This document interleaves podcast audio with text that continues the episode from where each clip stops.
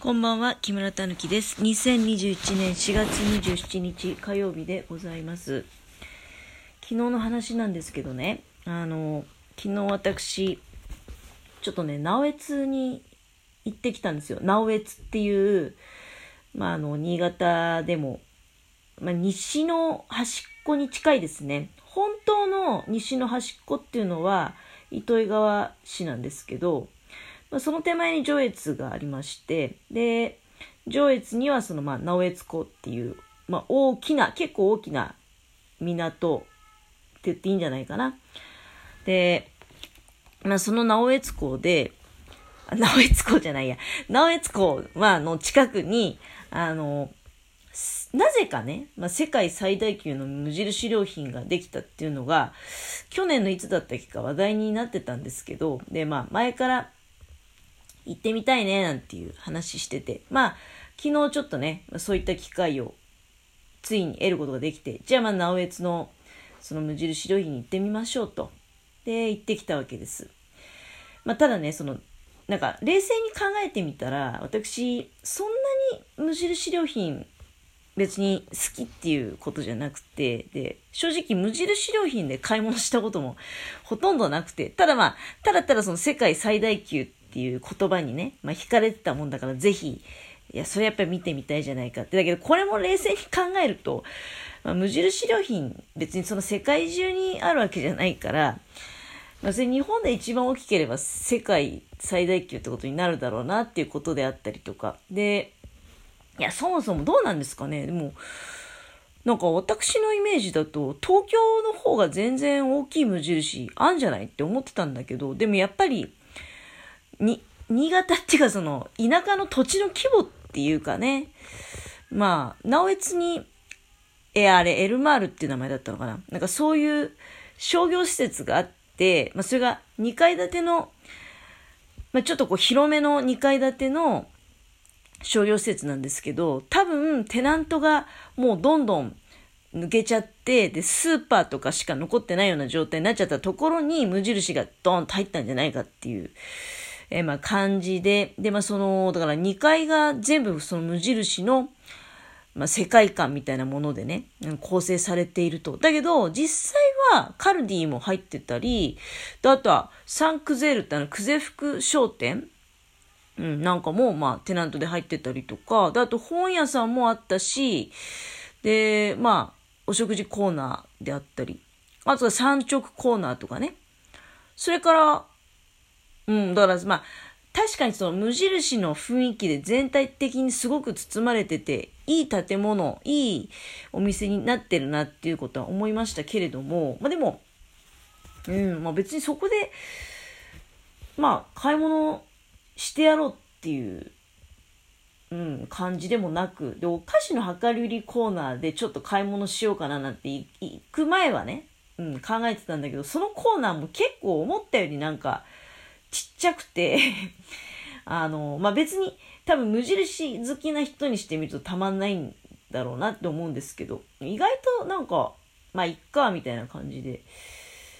まあ、直江津のその無印良品に関しては、だからもうお食事はしましたけどね、直江津良品食堂っていうところで。だけどお食事だけして、まあ、出てきたと。あ、まあ、お食事は、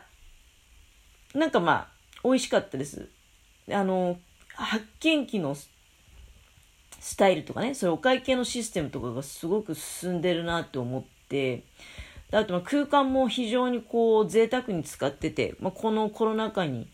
おいてもね、非常にこうゆったりとした感じで、まああれ土日とは言ったら混んでるんでしょうけどね、私月曜日でしたから昨日、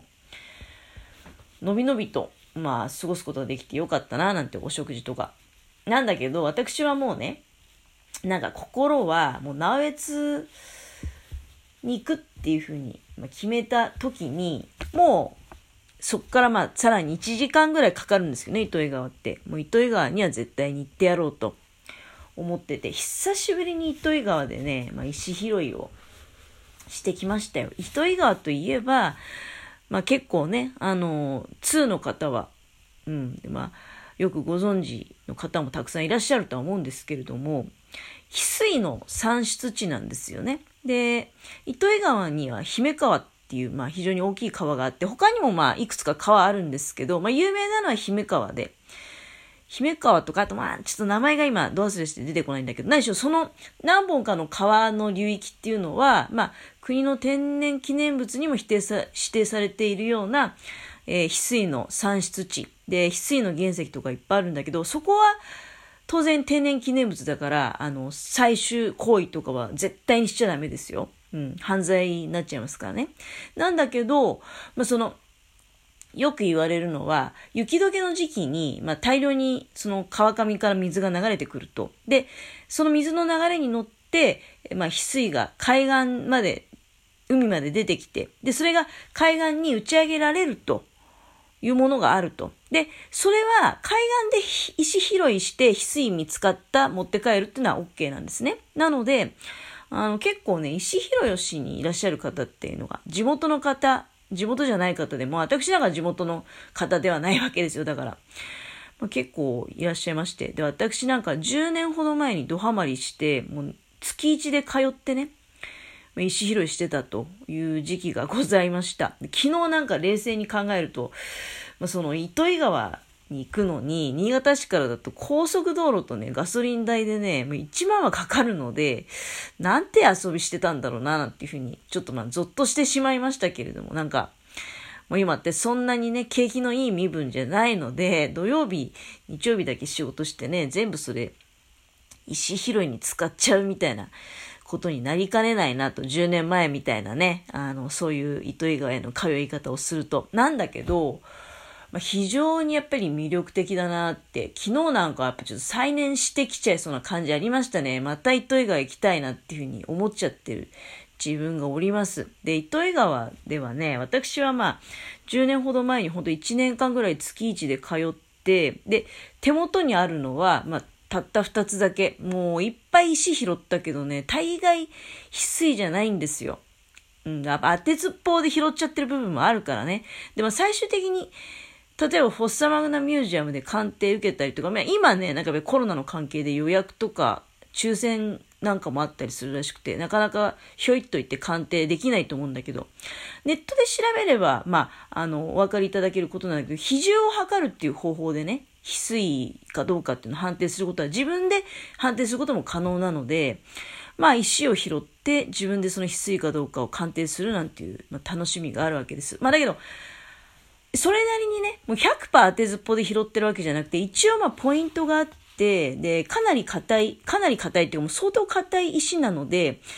何かその水流で削られて丸くなってるってこともなければ、あとはカチンっていう風に割れてるっていうようなこともなく、ただ、まあ四角ばってはいると。で、え非常に滑らかで、あの、さらさらすべすべしてるっていう手触り。つるつるともまた違うんです。すべすべですね。で、まあ、ちょっとひんやりとした感じ。あとは、手にした時に、大きさの割に重くないかな、みたいな。うん。で、私はね、一回、ホッサマグナミュージアムに、まあ、それはもう10年前ね、ね、持ち込みで鑑定してもらった時に全部違うっていうふうに言われて、で、その時に口酸っぱく言われたのは、味の素状結晶がとにかくもう一番大きな特徴であると、キラキラしてるっていうふうに、まあ、言われて、で、その後に、私、結局富山の海岸でね、あの、翡翠を一つ。で、それから、えー、私がよく行きつけの須沢海岸で、えー、一つ、まあ、見つけるってことができたわけなんですけれども、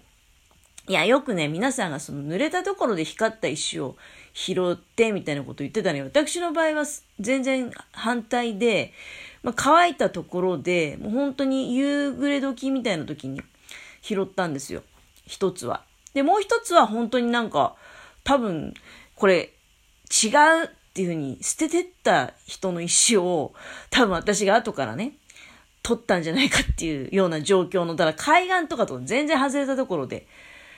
駐車場の入り口みたいなところで拾ったんだけど、そんな感じで私はまあ、翡翠に縁があって、だから、他の人の拾い方からすると結構ちょっと変わったパターンかもしれないんですけど、私個人的な感じから言うと、その皆さんが言う濡れたところで探して、その波打ち際で探すのはもちろん、重いからそんなにね、コロコロコロコロ転がって、遠くまで来ちゃうような石じゃないんですよ。だから、どっちかっていうと水の中で拾うぐらいの、まあもちろん波が高い時もあるし、注意しなきゃいけないんだけど、皆さん大体波打ち際で拾ってる。だけど私の場合は、波打ち際で見るとみんな綺麗な石に見えちゃうんだよね。で、糸魚川の石ってとにかく全部綺麗で、まあ、いろんな鉱物落ちてますんでね。あんまりその翡翠にこだわらずに綺麗な石拾ってみるっていうのもいいと思うんですけど、まあでも私の場合、自分が拾った翡翠っていうのは明らかにも乾いたところで拾ったんだけど、それでもね、あの、一種異様な存在感は、やっぱり普通の石とはもう違うただならぬオーラを持ってましたっていうのは、その味の素結晶っていうのは本当口酸っぱく言われたんだけど、実際味の素結晶ですごいキラキラしててね、もうあの、他の石と存在感違うんですよ、とにかく。で、私はだから、それを偶然なんかすごく人目につくようなところで拾ったのは、逆に盲点だったのかもしれないけど、めちゃめちゃまあ、ラッキーだったなっていう気がしますね。で、なんかその翡翠は本当宝物のようにね、今大切にまあ持っておりますけれども。で、昨日はとにかくもう、まあオケラですね。もう全然翡翠なんかは取れなくて。でも、なんかもう、子供の心でね、とにかく綺麗だなって思った石をどんどん拾っていくみたいな。で、まあ、花崗岩がすごく昨日綺麗なのがあって、、おにぎりみたいな加工感一つ拾ってきて、で、非常にそれ気に入ったので、まあお部屋に今飾ってるんですけど、まあね、今コロナ禍でなかなかね、その、県外に出るってこと難しいので、県外の方におすすめはできないですけれども、今は。でも、コロナが収束したらぜひね、あの、まあ、糸魚川に来ていただきたいなと